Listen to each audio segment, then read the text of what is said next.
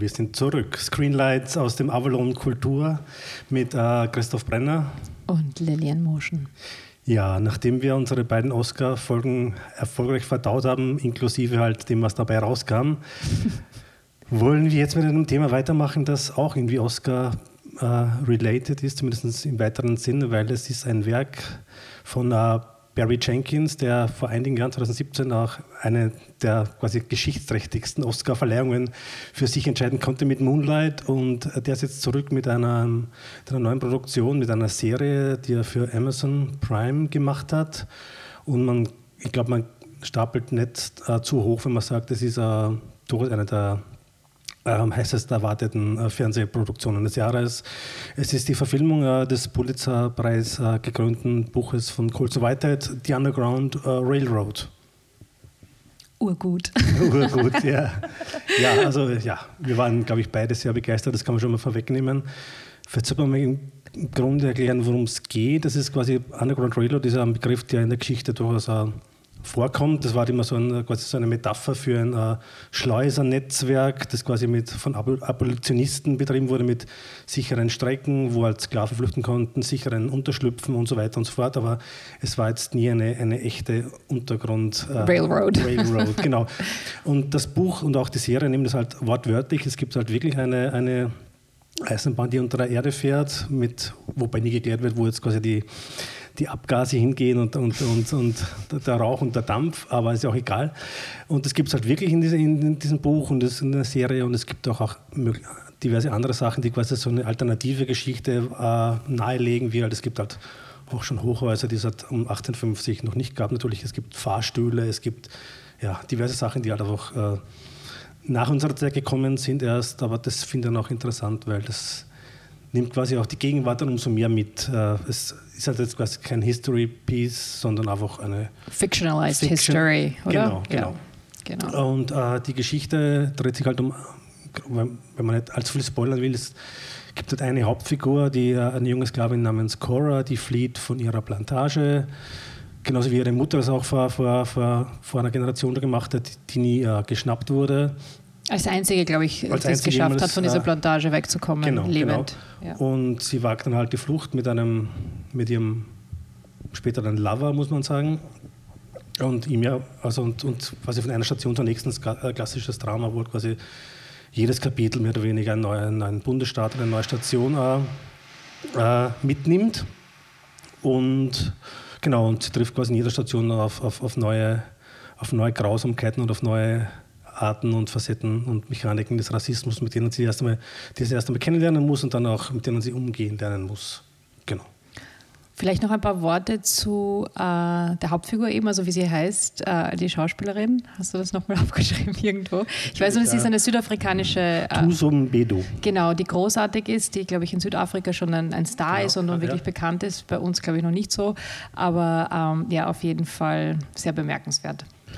Genau, sie hat auch gesagt, dass sie hat die Rolle halt also auch angenommen, weil halt, sie persönlich auch gefragt wurde natürlich von, von Barry Jenkins und sie auch selber gesagt hat, diese, auch diese Geschichte wird auch in Südafrika äh, kaum unterrichtet oder so. Das ist auch so auch ein schwarzer Fleck quasi wortwörtlich jetzt äh, in, im Geschichtsunterricht und deswegen wollte das auch sofort halt wahrnehmen auch. Genau.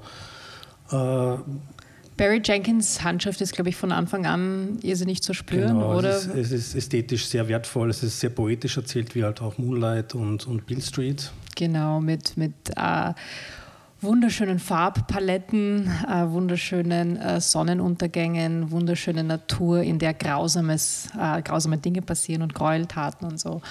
Ähm, und ja, schöne Close-ups auch, also von, von Gesichtern und so. Das mache ich immer gerne. Das macht, das macht er total gerne, genau. Und dann auch noch, was mir dann sofort aufgefallen ist, diese, wie die Dialoge, diese spannenden Dialoge zwischen den Charakteren eingefangen sind in immer wahnsinnig langsamen und schönen Pan-Shots von dem einen. Die Pan-Shots, die haben es dir angetan. Ja, die ja. angetan. Der, der, der, der, der Cinematographer heißt ja James Laxton, mit dem hat er auch bisher schon zusammengearbeitet bei, einem, mhm. bei seinem Oscar-Film.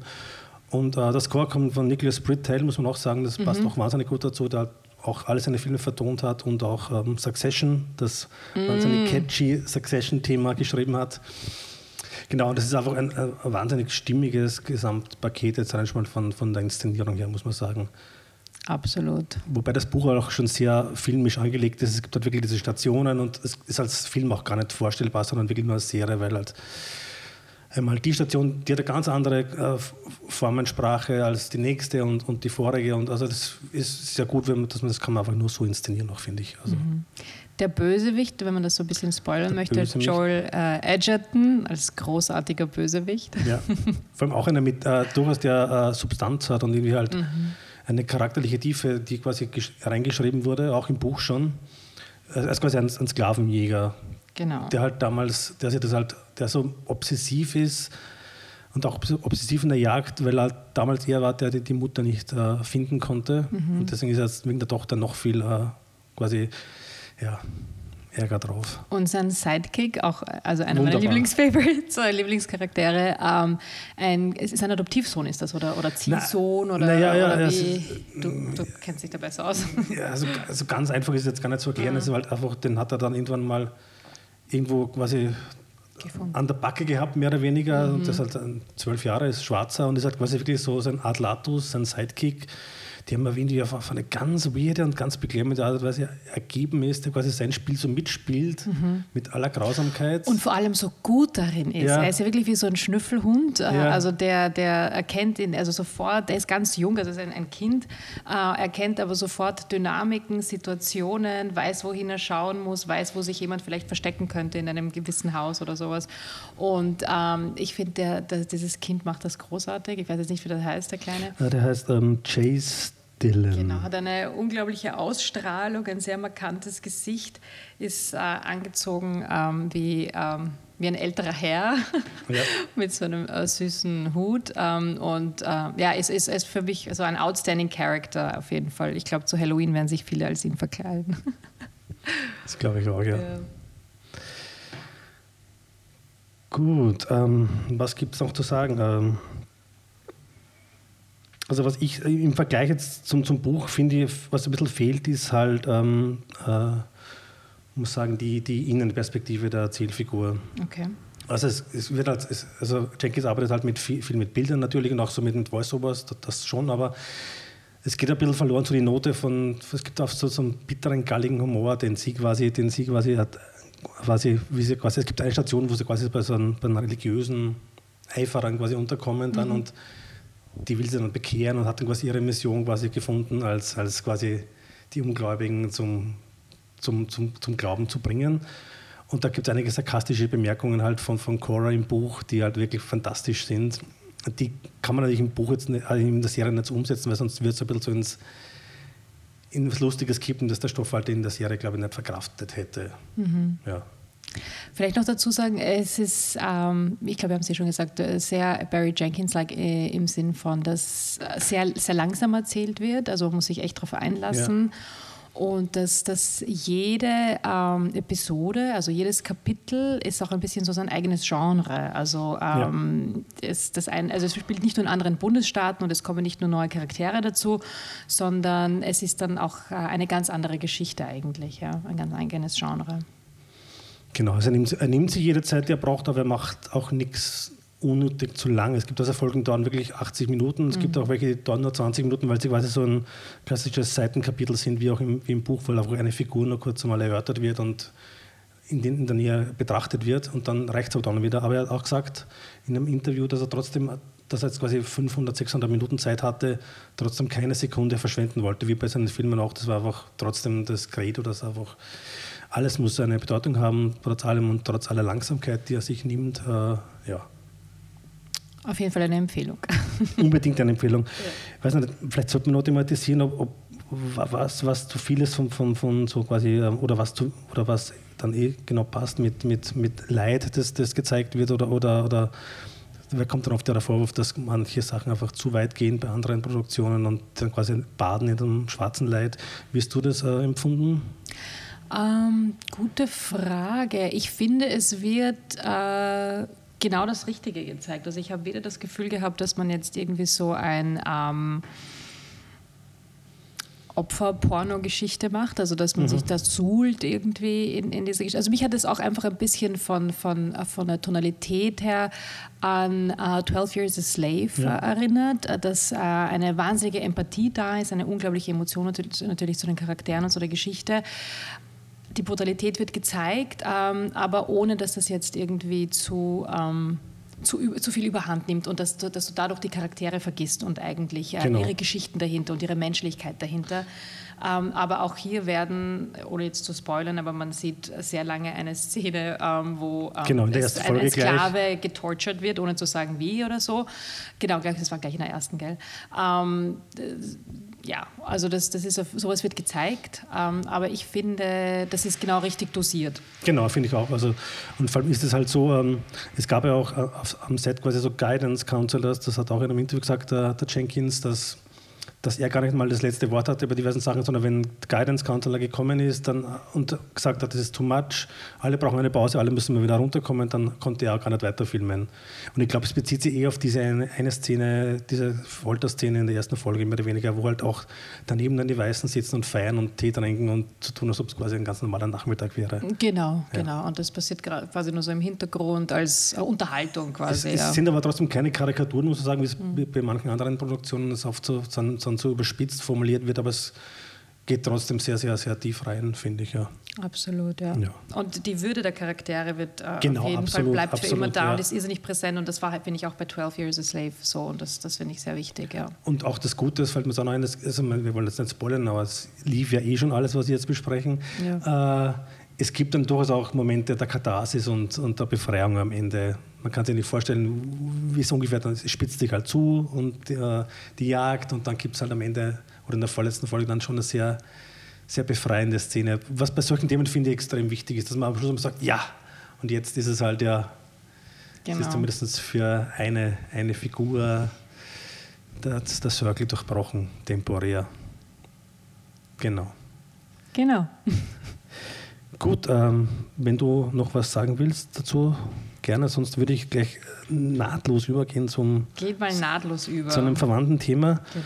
das auch damit zu tun hat, dass quasi die USA momentan so im, vor allem im, im, Fern, im Fernsehbereich ihre Geschichte mal wieder aufarbeiten, aber diesmal vielleicht ein bisschen glaubwürdiger als, als früher noch, als, wo halt Underground Railroad äh, die, die Sklaverei zum Thema hatte und den Rassismus gegenüber Schwarzen.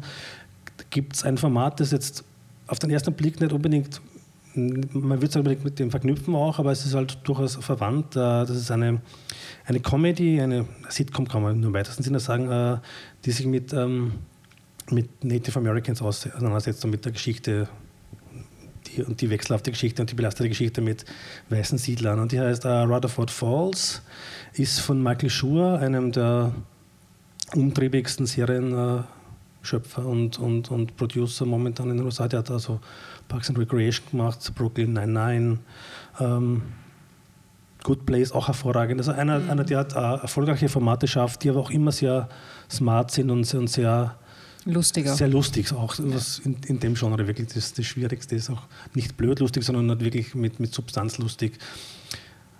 Und in Rutherford Falls, ich, ich glaube, das gibt es bei uns zwar noch gar nicht irgendwo legal zu sehen, aber man kann ja mal schummeln. Und ähm, da geht es halt, also es geht im, es wird aufgehängt auf einer weißen Figur, der heißt, der, der heißt halt wirklich Rutherford, wie das Dorf Rutherford Falls, wo die halt alle wohnen. Und das quasi so ähm, der, der Abkömmling des, des Stadtgründers, des Siedlers von damals.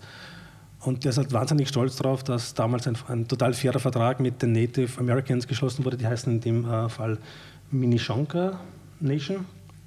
Und, und da geht es halt um, ganz absurderweise um eine Statue, die einfach mitten in der Stadt steht und wo halt dann dieser Autounfall passiert. Und, ja.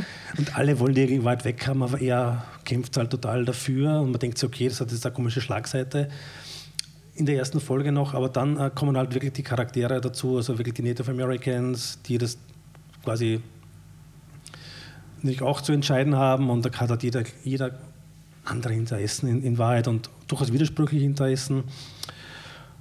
Genau. Und da gibt es halt dann äh, durchaus gehaltvolle Diskussionen und, und, und auch äh, lustige Twists. Genau. Und vielleicht sollte man noch sagen, es ist quasi die erste Comedy oder Sitcom, die äh, von einem großteils Native äh, American Schreibteam so, okay. ge geschrieben wurde. Der, die Haupt, Hauptschreiberin heißt äh, Sierra Teller Ornelas. Genau. Und vielleicht noch zum Cast, ich glaube, seine Assistentin oder so ist, glaube ich, auch äh, genau, die Native also, American auch. Also ist seine beste Freundin im, genau. in, in, der Serie, genau. Und es gibt dann auch einen, einen Casino-Betreiber noch, der überhaupt eine interessanteste Figur ist, weil da, weil da kommen halt alle Klischees immer hoch, die quasi so thematisiert werden, die haben, sind alle reich geworden durch Casinos dann und so. Und da kommt, es gibt, ich glaube, so weit bist du noch gar nicht, da gibt es auch eine Folge, die fünfte oder so, wo dann halt wirklich so ein, so ein ah, oberflächlich aufgeklärter, liberaler Radiojournalist kommt von NPR natürlich und dem halt dann so. Dann der sich einen Sprachfehler hat, weil er einen keinen Sprachfehler hat, aber Sprachfehler. der wird dann natürlich auch nett behandelt, aber in Wahrheit hat, stellt er dann so Fragen, die halt wirklich nur genau aus dem Umfeld halt kommen können. So. Und das, da gibt es dann sehr interessante Widersprüche, die halt dann auch thematisiert werden, wer zu welchen Themen sich äußern darf, was, was dann halt wirklich ein extremes Thema ist und wer was sagen darf. Und das nimmt diese Serie aber durchaus auch aufs Korn. Also es ist dann alles sehr humanistisch, weil also auch, auch wie bei Parks and Recreation, wo das schon ähnlich war, dann sagt man einfach manchmal, ja okay, wir haben andere Meinungen, we agree to disagree und wir sind ja nicht auf Twitter und müssen uns die Schädel einhauen, mehr oder weniger. Also sehr humanistischer Zugang auch, finde ich. Und besser als Parks and Recreation? Das kann man nicht sagen, weil bei Parks and Recreation war ja auch, finde ich, die erste Staffel die schwächste. Und mhm. dann hat das, war das Setup mehr oder weniger für die, die Glanzlichter danach. Und ich finde Starts fast ähnlich sehen. Es, der Start ist schon besser, aber es hat noch sehr viel Potenzial nach oben. Vor allem durch einen Twist, der dann am Ende der Staffel kommt, wo dann halt äh, diese Ed Helms weiße Figur halt quasi auf den Kopf gestellt wird. Und ich glaube, da kann man noch sehr viel drauf aufbauen. Ja. Spannend, ich werde weiterschauen. Ja, also was Comedy angeht, finde ich momentan, also im letzten halben Jahr fast das, das, das angenehmste und, und erfreulichste gewesen. Apropos Comedy, du willst auch noch was loswerden, und zwar genau. auch diese Rutsche zu legen, Parks and Recreation halt von Michael Schur geschaffen, der auch Rutherford Ford geschaffen hat und einer der Hauptdarsteller war damals halt Aziz Ansari und der, der seinen ja, Durchbruch dort gefeiert hat eigentlich. Ja, kann man, ja, muss man so sagen, sagen ja, ja, Und der mittlerweile halt eigene Projekte betreibt und genau. Unter anderem Master of None, ähm, die Netflix-Produktion.